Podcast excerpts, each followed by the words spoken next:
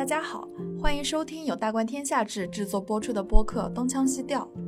熟悉我们的朋友可能知道，去年年底，我们大观的老师共同在看理想上线了一个大节目，叫做《现代世界五百年：什么造就了今天的我们》，由李源老师和施展老师担任总设计师，总共有五季。最近呢，刚刚上线了第二季，主题是现代的精神，世俗时代到来。这一季是由大观学者张新刚老师主讲。新刚老师是山东大学历史文化学院的教授，是非常年轻但功绩深厚的一位老师。之前也来过东腔西调聊过希罗多德（括号是我们的第七十九期节目）。要讲清楚人的精神状况，既要在理性上把根基确立下来，也要在感性上直指人心。要满足这些要求，新刚老师可以说是不二人选。他在古典学上研究很深厚，最近也出版了专业的著作。同时呢，他在艺术方面也有非常多的心得和研究，所以新刚老师会同时借助这两方面的背景，共同去呈现现代人的精神气质。当然啦，这样听上去大家可能还是会感觉有点难以把握，好像又有点远。前段时间，没理想编辑部的嘉瑞采访了张老师，请他聊一聊自己对现代性的一些感受和思考，同时希望在东腔西调也能上线这期音频，和更多的听众分享。于是就有了今天这期愉快的加更。新刚老师作为一名八零后，也正好是经历了中国和世界最现代化的时候。接下来我们就听听他观察到的现代人、现代中国人的精神气质是怎么个状态，又是在怎么样的机制下生成的。最后还有新刚老师首次公开分享他的私人影单，希望大家喜欢。好的，今天呢，我们特别开心，请到张新刚老师来跟我们做一个采访问答，可以请老师跟听众朋友打个招呼吗？大家好，我是张新刚。呃，第一个问题是这样的，就是因为在节目里面啊，您有提到说，小学时代您最大的梦想就是期盼两千年的到来，因为就是这个时候可能现代化已经实现了。然后呢，就是好好巧不巧，就这两年朴树的一张专辑，就是我去两千年，好像又被翻红了，就是里面有首歌叫《New Boy》，它里面的那个歌词跟您表达那意思特别像，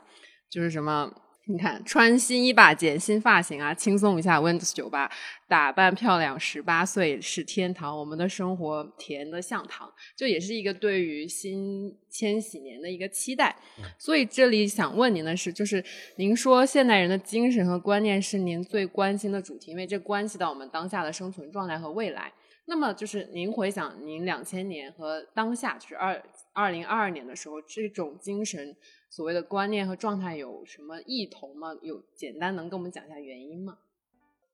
九九年的时候，我上开始上高中，然后九九年发生一件大事，就是建国五十周年的阅兵。因为我不是北京人啊，所以我记得那一天，我们班主任从家里搬了一个电视到教室里头，给我们看这个阅兵的实时转播，当时热情澎湃。因为要知道，前一次阅兵。是九九年之前的十五年前，是一九八四年，也就是我出生那一年，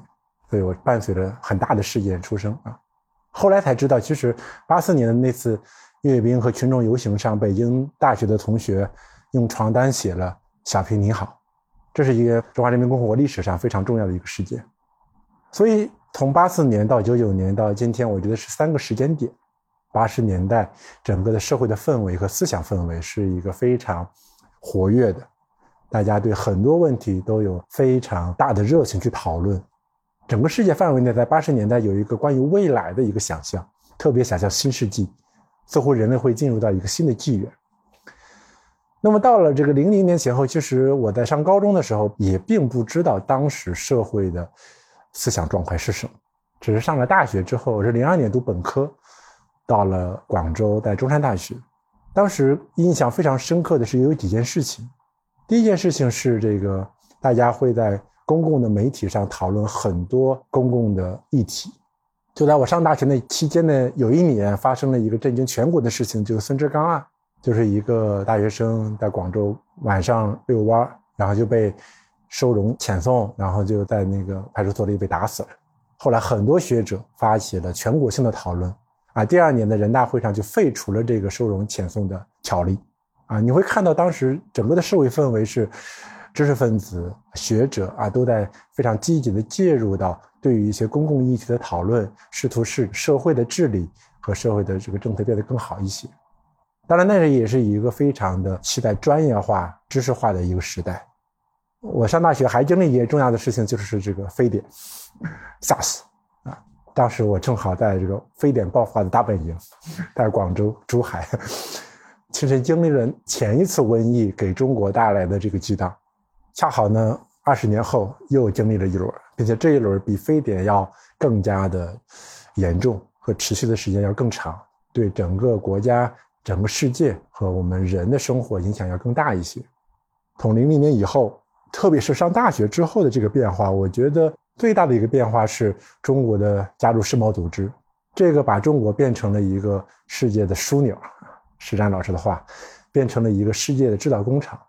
而这个制造工厂给中国的一个负效应，就是说每个人就是进入到了一个高速的城市化和商业社会中来。在广州或者是广东，呃沿海一带，你会发现人们是一个高度在商业社会中生活的人。他们可以不看这个春节联欢晚会，但是要关心啊，每天晚上要到哪里 happy 一下，对吧？嗯，然后他们呢是这个用金钱契约来组建自己日常的这种生活状态，而这种生活状态是有一个啊，比如说有权力主导下的资源分配的状态是完全不一样的。他们的人有更多的自主性。中国随着改革开放，特别是入世之后，向世界的开放，加入到世界秩序中来，参与到世界这样一个，呃，交换的体系中的一部分，其实极大的改善了中国人的生活水平和思维意识。啊，在这期间还有一个重大的变化，就是和和我们的商业社会非常相关的支付宝和淘宝的兴起，因为它解决了一个陌生人相互交易的一个信任问题。或者不用信任我一套制度来解决了这样一种呃陌生人之间的交易问题，而这是一个商业社会非常重要的一个市场制度的基础。这个也是我们今天非常熟悉的一些东西。其实，在这个零零年前后，我是无法想象的，对吧？汇钱给一个远在千里之外的人，然后相信他把货物寄给我，呃，是非常罕见的。那时候顶多就是去邮局把钱寄给某个报社，然后报社每月给我寄一份报刊。啊，这就是我呃遥感购物的终极体验了，对吧？这个其实是慢慢的改变了这个中国人的日常生活。其实现代社会在很大程度上是一个商业社会，而商业社会有一些它自己的逻辑，会要求大家按照这些市场经济的逻辑啊、契约逻辑啊这些东西，并且会消解掉原来对大家非常捆得比较紧的，比如说体制啊、权利啊这些东西，会慢慢的松绑。原来我对广东的那样让我触动的那种商业社会的感觉，其实，在今天，在中国很多其他地方也慢慢的实现了。嗯，没错，听您描述的，不管是比较宏观层面的，还是您个人的感受，其实都差别特别大。然后呢，我们。因此获得了很多的便利性和一些不管生活上的还是什么上的，但是比如说我们是九零后，然后我们长大到到现在的阶段，就是大家普遍的一个感觉就是觉得，哎，现代人或者是城市生活的人，或者是所谓的社畜怎么样，就是有一个孤独感。这个也是我们这一季节目的那个就是海报上面的那句 slogan 嘛，为什么现代人这么孤独？嗯，所以就是也特特别想请您谈谈，就是。这个也是现代现代性里面非常重要的一个精神嘛，想听想请您谈一谈，这跟就是孤独和现代世界有必然的联系吗？那我们说现代社会其实它首先是一个就是欧洲人或者西欧人的一种状态的一个变化，因为原来比如说在传统社会里边，他生活在一个非常既定的社会体系里边，非常稳定的，并且他生活在一个普世的一个基督教教会里面，对吧？他的拯救通过教会的方式来获得。就是他是有一个非常确定性的人生和对人生的一个期待的，而现代世界其实有一系列的事情的发生，都把这个东西给打掉了或取消掉了，对吧？哦，我这个有一讲讲这个鲁滨逊，他父亲就特别想希望他能够过一个他父亲给他打造好的中产生活。我觉得这个对于今天的很多中国孩子来说都会非常好啊，对吧？父母如果给了我有房有车，中产生活，我才不去当社畜呢，对吧？但是他不行，他鲁滨逊非要出去闯荡，要去发财，要赚钱，要到世界上闯荡冒险，那背后有大航海的这个前提，还有一种不安分的个人的心，啊，这种个人的心，他要出去，他要脱离出原来的这个家族的关系。啊，把原来的这个家族社会关系那个熟人共同体中，他要走出去，就像我们原来从五湖四海来到大城市一样啊，要脱离原来的所属的那个地方，对吧？还有一个就是说，对欧洲人来说，他不需要一个教会的中介来获得拯救。宗教改革之后，每个人通过阅读圣经，直接和上帝交流，对吧？而这个又是非常重要的，是把个体的或者个体性吧进一步的凸显出来。但是，当我们看到其实现代的生活方式还有一个非常重要的特征，就是资本主义和工业，特别是工业资本主义，是每个人原来是什么呢？你在家里生活，家里生活意思是说，你和你的另外一半要一起下地干活。这是在农村非常素朴的一个生活经验，对吧？就是说，你是一个家庭为单位的一个经济单位，去共同的进行生产劳动。但是在现代社会里边呢，是什么呢？是你在一个工厂里边，你是一个流水线上的一个人。那你在一个写字楼的格子间里头，你也不过是在一个产品的或者是某种工作的流水线上的一个环节中的一个个体。就是这个社会分工会进一步的把个体孤立化。甚至每一个人，他只要干自己非常具体的个人的事情，对吧？那在这个意义上，其实不管是整个的思想背景、历史环境，还有现代人的日常的这个社会的组织形态，都使得个体要基于个人的理性、个人的能力来为自己负责，来为自己安身立命。所以，在这个意义上，其实现代社会在很大程度上，它的基础是建基于这样一个自主性的个人的基础之上的。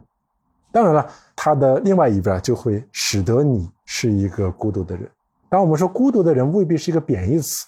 像我这种社恐来说，其实我是挺享受孤独的。或者是说，如果很多人这个来找我或者来来来和我聊天，我反而会觉得有的时候会有种压力，宁愿自己在人群之中成为那么一个孤独的人。哪怕今天生活在一个喧嚣的都市里边，就是很多人也不想去敲敲隔壁的门，要知道你是谁。你们家一家有几口啊？你孩子上几年级了？我不想知道，我也不想让你知道我们的生活，对吧？只有在上海这个疫情期间，可能大家的关系才会进一步的紧密起来。就大家要维持一个正常的生活，对吧？啊，有的年轻人我不会做鱼啊，我让楼上的阿姨帮我做一做，我们来分一分，对吧？啊，这样形成一种新的团结互助的关系，这样也非常和谐。但是我想，一旦回到正常之后，大家还是在各自的那个世界里生活。所以，孤独未必见的是坏事情，它是一种处境，对吧？一种处境的是说，呃，让我想起了，其实去年有个电影叫《Normal Land》，我们这个华人的导演拍的一部非常优秀的电影。他最后不想进入到一种关系之中，他宁愿过一种现代游牧的生活。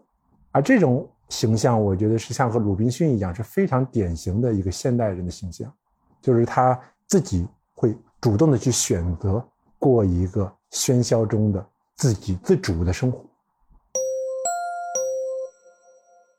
您刚刚也提到一个词，就是理性，就是感觉不管是我们建立一个规则还是什么也好，理性都好像是一个褒义词，就是在这个整个的运转之中 都需要理性。但是在您看来，理性有没有一些代价？它有一它有没有哪些缺点呢？理性当然是非常重要的。像古代像著名的哲学家亚里士多德会说，人是理性的动物。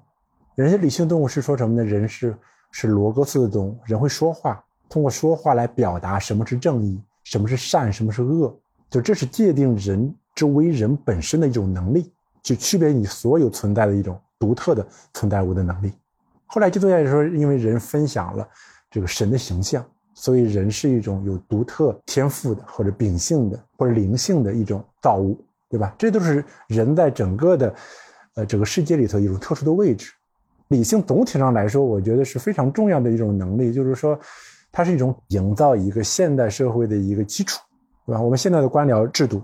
啊，官僚制度是个中性词，我们公司里头也有一个官僚体系，一个非常严整的理性化的一个制度体系，对吧？还有各种各样的这个效率，还有科学精神，其实都是在理性的精神基础上衍生出来的。其实现代理性在现代发展过程之中，像浪漫主义对理性就有一个非常大的这个批评。啊，还有这个，比如说像保守主义，也觉得说，呃，特别在法国大革命的时候，我们人真的能够靠自己的理性去设计出某种人间天堂吗？那可能是一种僭越，是不了解人理性的一个极限，对吧？就是一个限度，啊，等等等等这样的东西。那么在现代理性来说呢，其实也是有一个它进一步的发展。呃，这里借用马克思韦伯的话说，其实，对，让它区分当然我们有工具理性啊，有价值理性啊，对吧？工具理性就是我们计算嘛，我们做一件事情，如何把它做得更有效率、更高效、更加的这个严丝合缝，对吧？但是还有一些价值理性，就是说这个事情到底应不应该做，对吧？很多事情其实我们可以把它变得非常高效，但是高效完了之后，就是说我们忘了初心，应不应该出发了，对吧？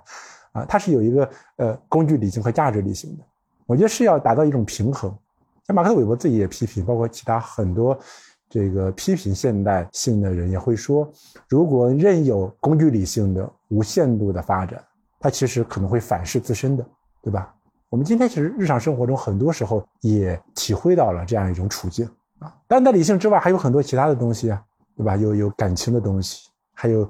每个人的自由意志啊，无法约束的，甚至神都无法规定的那个意志，对吧？啊，这些都是人的主观的能动性，对吧？其实我们已经大概聊了现代性两个非常重要的精神，一个是孤独，一个是理性。最近，比如说一些影视作品，或者是一些就是媒体报道上比较关注的一个事情，就是个人和系统之间的关系。就是最近有一个很热播的韩剧叫《我的解放日记》，您肯定没看，我知道。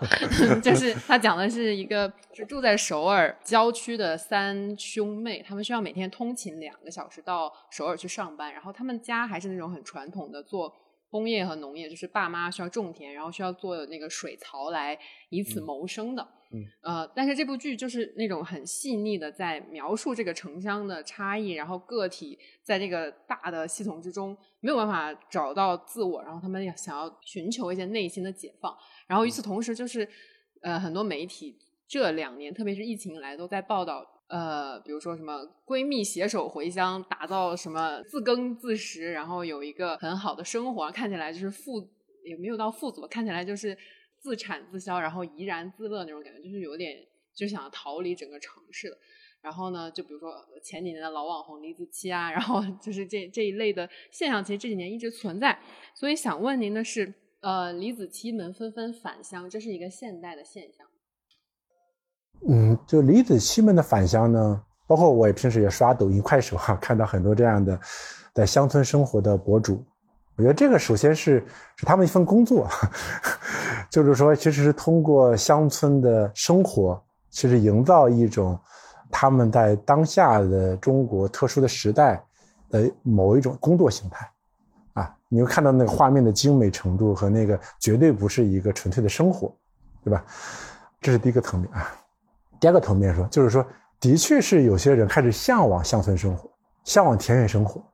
但是我不知道有多少人真正的在乡村生活过，或者在田园生活过。我小的时候，家里边虽然不是每天在乡村生活，但是我母亲呢特别有这个先见性啊，要让我这个经常忆苦思甜啊。特别在农忙时节，母亲有很多的亲戚啊，这个在农忙时节，比如说这个玉米呀要收收割的时候，小麦要收割的时候，当然还有比较好的活，比如说西瓜要收割的时候，对吧？这就会把我派到我的呃这个姨家或者舅舅家，要帮他们干干一些农活啊，这个使得我有好处，这样呢，我能分清楚什么是韭菜，什么是小麦哈。你会发现，如果你真要去干那些农活的话，至少在山东的乡村，其实还是挺辛苦的，还是挺辛苦的。但这背后就是说，大家对于乡村或田园牧歌有一种非常好的想象，这个其实是一种很现代的。对现代都市或者现代工业或者现代的社会生产方式的一种逃离，这个是很现代的。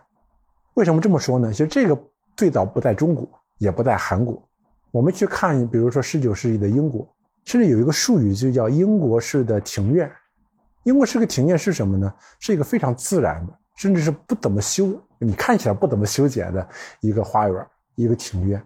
那个是什么呢？那是一种新的自然观，就是说那个时候人们开始不愿意在，比如说你的流水线上做一个螺丝钉，对吧？我每天就看啊，这个主板是不是好的、完善的，或者我就做一点点零件，我只负责一项工作。因为在这之前，你是在乡村里边，我是种地的，我是放羊的，对吧？我是和这个自然就融为一体的。啊，突然我被抽身的要去打工了，要在工厂里头非常集中化的生存生活了，那种生活状态是完全不同的，你就像一个机器一样。所以当时的英国人就感觉到非常的受不了啊，不能适应。就是我的意义是什么呢？我的意义难道就是一个机器吗？对吧？所以其实当时的人就想到出各种各样的排解的方式。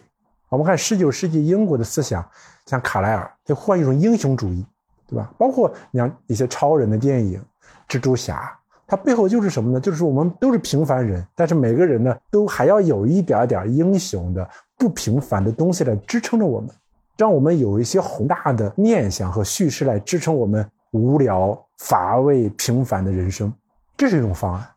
还有一种方案，像 John Ruskin、约翰罗斯金，他就说：“那你每天都做这个数以百万计的这个产品，你能不能把每件产品都做得像艺术品一样？因为 art 这个东西本来有技术也有艺术的含义，这种方式就是说工匠精神嘛。”工匠精神其实无非就是你要把你做的一个非常普通的事情精益求精，把它提升到一种神圣性上面，这种方式。但还有一种方式就是说，那我离开这个东西行不行？我去找到一个田园。自然其实一直都是伴随着人的。在古希腊，自然是什么？自然是一个最好的东西 f u s i s 是一个目的，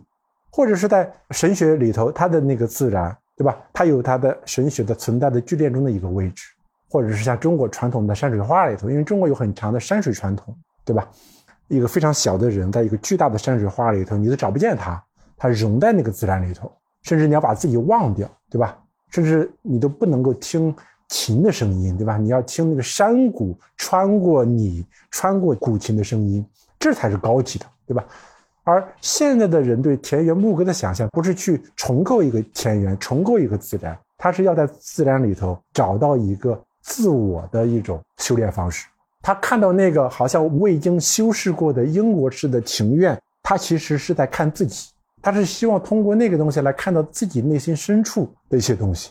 啊，所以他就现代的自然田园其实并不是人到自然里去，那个自然只是一个激发，激发你找到你对自我的一种理解，而这种意义上其实是现代人对田园牧歌真正想要的那个东西。它不是指找田园，而是找自己。好的，那我们还剩最后两个问题，都是我特别特别想问你的，因为我们知道张老师其实是研究西方政治思想的。然后呢，呃，有一个问题也是，就是我我日常会想到，因为古希腊时期，比如说像苏拉底和柏拉图这些政治家、哲学家、哲学家。他们都是以道德为最重要的思考目标，比如讨论人性善恶呀，如何去爱啊。我们看什么会影片啊，这些都是讲那些特别形而上，然后呢，让你觉得美好的世界大概应该长成那样的一些话题。但是在今天的商业化的社会里，大家对道德似乎避而不谈了。您觉得为什么会这样？呃，这是一个非常好的问题，也是一个非常难的问题。这里只能简单的说几点吧。就首先一点是古今的一个重大的差别，因为我们无论去看柏拉图啊、亚里士多德呀，包括苏格拉底，对吧？苏格拉底为什么被判死刑呢？他是说我天天的当牛氓一样，然后天天刺痛每一个雅典人，告诉你们，你们现在的生活方式是错的。你们现在雅典帝国，你们享有如此大的权力和财富，但是你们从来没有思考过什么样的人生是值得过的。你们只关心你们身体性的财富欲望，但是你们从来不关心你们的灵魂。所以，在这个意义上，从苏格拉底到柏拉图、亚里士多德，他们都在关心一个国家或者一个城邦的政体如何能够使人的灵魂变得高贵。这是他们讨论政治问题啊，讨论哲学问题始终的一个统一的关系，就是把人变得好、更好一些，变成好人啊。他们的教育的核心目标也是这一点。所以在古代的政治哲学核心是一个教育哲学，教育哲学就是让人变得成一个好人，不只是能够赚钱养活自己，还要成为一个政治人，成为一个高贵的人。所以他们会特别重视人的德性的养成，通过城邦的制度来把人塑造为一个一个非常稳定的有德性的人。但是在现代国家里边，我在这个第二季特别讲了霍布斯，霍布斯说现代国家的核心目标就是一个。就是保障每个人的安全，身体的安全，他管不了你在道德上成为一个多么优秀的人，那不是国家的事儿。所以就是说，现代政治里边或现代国家里边，国家它主要出于对于一个公共秩序来保障每一个人基本的生命、他的财产、自由。特别是我们看约翰洛克的这个思想就是这样。所以他的核心权利是要保障每个人的这些权利，而把那些不触犯法律的、不触犯公共秩序的那些很多的事情留给了什么呢？留给了社会。就是说，国家不会干预这些事情。并且国家也无权干预这个事情，因为一旦国家干涉了，说明什么呢？国家就有一个非常确定的道德学说、道德原则，对吧？你像我们平时日常的活动，其实有很大的一个光谱的。你不能够规定我过端午节的时候必须让让让我吃甜粽子吧？我就喜欢咸粽子，对吧？这是一个习俗的差异，国家不能管太多。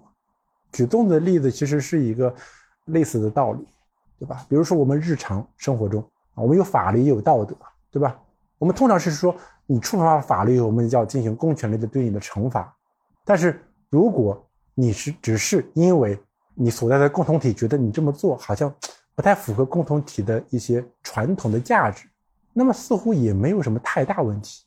对吧？所以在这个意义上，就是在现代国家里边。我们通常用这个政治学的专业术语，现代国家是一个中立化的国家。现代国家背后没有一个实质性的目的，就是国家不是被某一个具体的神联合在一块的，也不是被某一种具体的道德学说绑定在一起的，来要求在我们这个国家里头，所有的人都要变成某一种特定类型的人，或者特别前进的某一种宗教的信徒。现代国家把这个东西其实都给了个人，这是你个人的自由。你自己去决定，你信不信教都可以，对吧？你自己选择做一个好人，或做一个有个性的人，也可以，对吧？而这个是给个人很大的一个自由的空间啊，这是第一个层面，就是说古今的差别，使得现代国家决定了它不可能去干预道德问题。你说到这样会不会虚无啊？就是好像大家怎么活都行啊？那底线就是法律，就不要触犯别人的权利。你其实有很多多样性的。第二个问题就是商业社会，商业这个事情在中国历史上，在西方历史上，它长期都是被鄙视的一个行当，士农工商，对吧？在古希腊也是，商人不能够成为公民，那外邦人努力才能经商这种事情，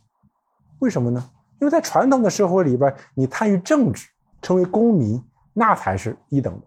并且你有土地啊，它也显示你的身份和地位，对吧？犹太人因为不能占有土地。所以他才去经商，去发展金融业，这是我们都熟悉的一些故事。但到了现代商业社会，大家开始对商业有一个不同的评价，就是说，现代商业社会的发展，商业的发展未必会败坏人性，因为原来大家会把商业视为一个非常败坏道德、败坏人性的力量。你会贪婪呀，你会爱财呀，你是守财奴啊，你会追求无休止的财富啊，你不追求高贵了，对吧？啊，始终会作为一种败坏国家、败坏民情的一种力量。但是后来，特别是十八世纪苏格兰启蒙运动以来，大家会发现，其实商业社会也会创造一种啊德性，或商业社会本身会要求一种，比如说宽和的民情、自由的政府。你会发现，这个现代商业社会从这个西欧兴起来看，像大卫休谟他会说。一个什么样的政府是最适合商业社会的发展呢？就是一个自由的政府啊，它会鼓励商业精神的发展，因为它有确定的法律，能够有稳定的预期，并且它讲究契约精神，就这些东西会促使商业的发展。而商业发展呢起来之后，反而会把人的很多束缚给松绑掉。所以在这个意义上，我们会发现，其实商业社会也会带来一些正面的东西。就像我开头讲的，中国经过入世之后。整个中国的社会也发生了很大的变化，这些变化我觉得在相当大的一部分是向好的变化。我并不觉得中国人现在的道德就比入世之前或者改革开放之前就更糟糕了，没有的，大家反而会尊重秩序、尊重规矩，对吧？而这些东西其实也是商业社会的契约精神呀、自由精神啊，慢慢慢慢其实影响到人们的这个日常的道德和习惯中去的。嗯，所以回答这两点吧。好的，那么就进入到最后一个问题。就是在您那本《友爱共同体》里面，其实您尝试过用古希腊悲剧，比如《安提戈涅》或者《复仇女神》嗯（括号张老师说这一章非常精彩，大家可以去看）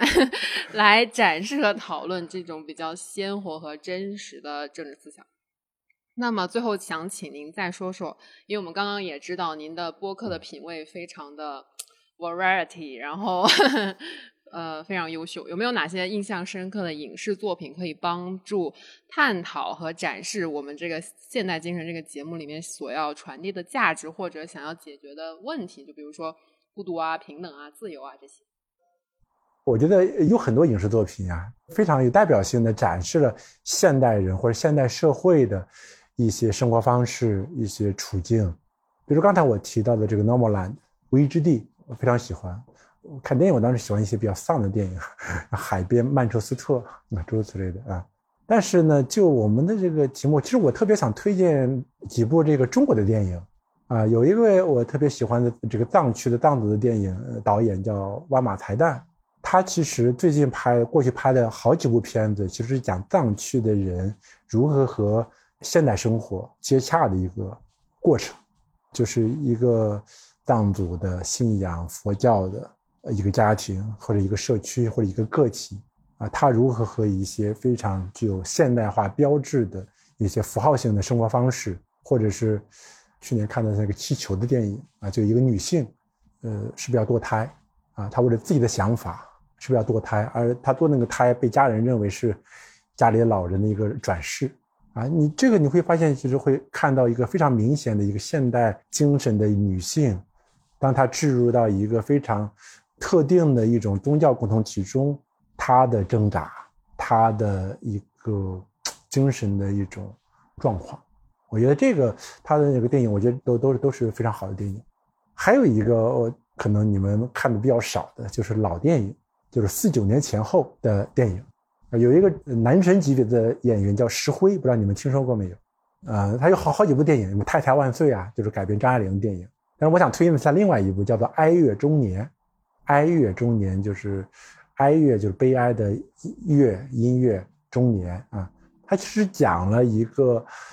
年纪不太大的这个父亲啊，然后被儿子很快的就架空了。啊，然后当但是他呢又要寻找到自己生命意义啊，甚至和一个非常年轻的女孩在一起的这样一个故事，对，非常好看，非常好，强烈推荐你们去看一看。当然还有很多其他的这个也会在这一季的节目里也会讨论，比如说像卓别林的《摩登时代》呀，这都是非常经典的电影嘛。现代精神不光是现代个人的精神，它其实还是一套现代的公共秩序、现代国家制度、现代法律制度和现代经济制度。啊，前几年这个有有段时间我在追一个剧叫《傲骨贤妻》，啊，这种律师的大女主剧，对吧？包括她也对美国的这个，因为她丈夫是一个州长，也对美国的这个政治形态有一个很大的展示。为什么强调这个律师的剧？啊，托克维尔在《论美国的民主》里头，他说，其实美国很特殊，这个特殊是说它能够把一切的政治问题司法化。就是政治问题，如果不司法化的话，它就会可能产生激烈的，比如说暴动啊、政治性的对抗啊、革命啊。但是如果你能够把它司法化的话，它其实能够把这个戾气的部分全部消解掉，用制度化、常规化的方式把它解决掉。所以这也是为什么律师这个行业，对吧，在美国是非常赚钱的，或它构成了一个社会运转的一个基础设施。所以就是说，要理解这个为什么法律司法制度成为我们今天现代社会的啊，特别是欧美社会制度的一个基础，它其实是要承担着很多原来政治性的直接的暴力冲突的一些议题。从这些方面，其实你也能看到一些现代社会运转的基础性的逻辑。所以多看为宜吧。特别谢谢张老师，我已经记不过来了，可能有十部了吧。最后还有没有想要补充的，或者对听众、观众朋友们说的？要么我们也可以就 ending 了。其实我觉得我们可以抱着一个更加开放性的心态来看待现代。嗯，从我小的时候在教室里坐着，上面写着“二零零零年要实现四个现代化”那样一个非常积极的。确定的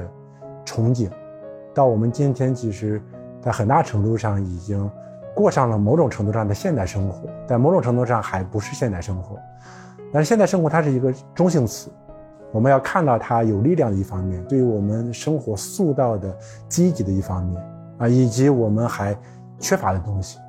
另外一方面呢，我们也要试着学会和这样一个它带来的一些缺陷呀，啊，或者是一些发展的极端化的东西呀，做出一些调节。甚至对一些因为我们没有充分现代而导致的一些问题呢，要保持足够的谦逊和警惕。所以，希望大家能够和我一块儿来探索啊现代世界和现代精神。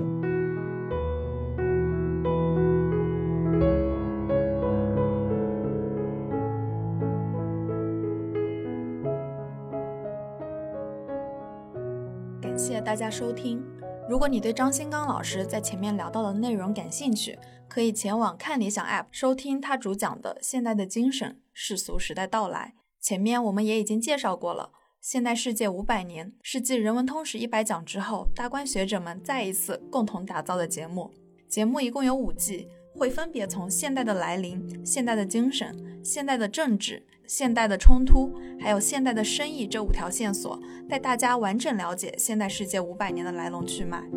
第一季节目《现代的来临：国家和个人的发明》，由我们熟悉的孟前老师主讲，已经完结了。新刚老师主讲的第二季《现代的精神：世俗时代到来》也已经上线。欢迎大家查看节目文稿，或前往看理想搜索“现代世界五百年”，了解更多课程信息。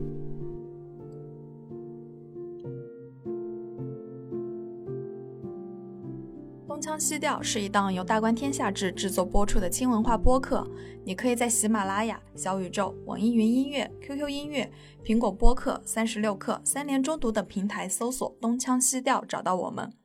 在东腔西调公众号后台回复“进群”，可以添加小助手加入我们的听友群。